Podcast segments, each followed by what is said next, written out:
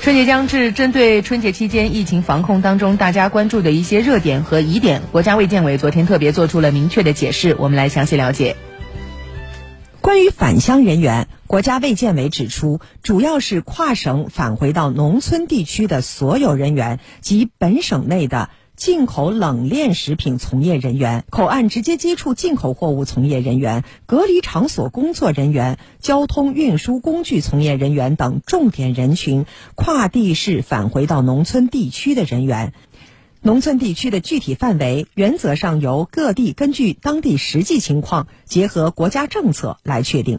关于核酸检测证明，国家卫健委表示，低风险地区进口冷链食品从业人员。口岸直接接触进口货物的从业人员、隔离场所的工作人员、交通运输工具从业人员等重点人群跨省、跨市出行的，以及跨省返回农村地区的返乡人员，应当持有七日内有效的新冠病毒核酸检测阴性结果。低风险地区其他人员应当持健康通行码绿码出行。在体温正常且做好个人防护的前提下，有序流动。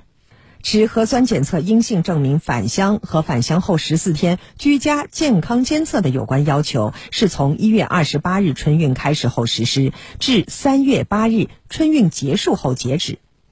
关于过年期间的人员流动和人群聚集问题，国家卫健委指出，企事业等单位举办会议、聚会等活动，应当控制人数。五十人以上活动应当制定防控方案，提倡家庭私人聚会、聚餐等控制在十人以下，有流感等症状尽量不参加。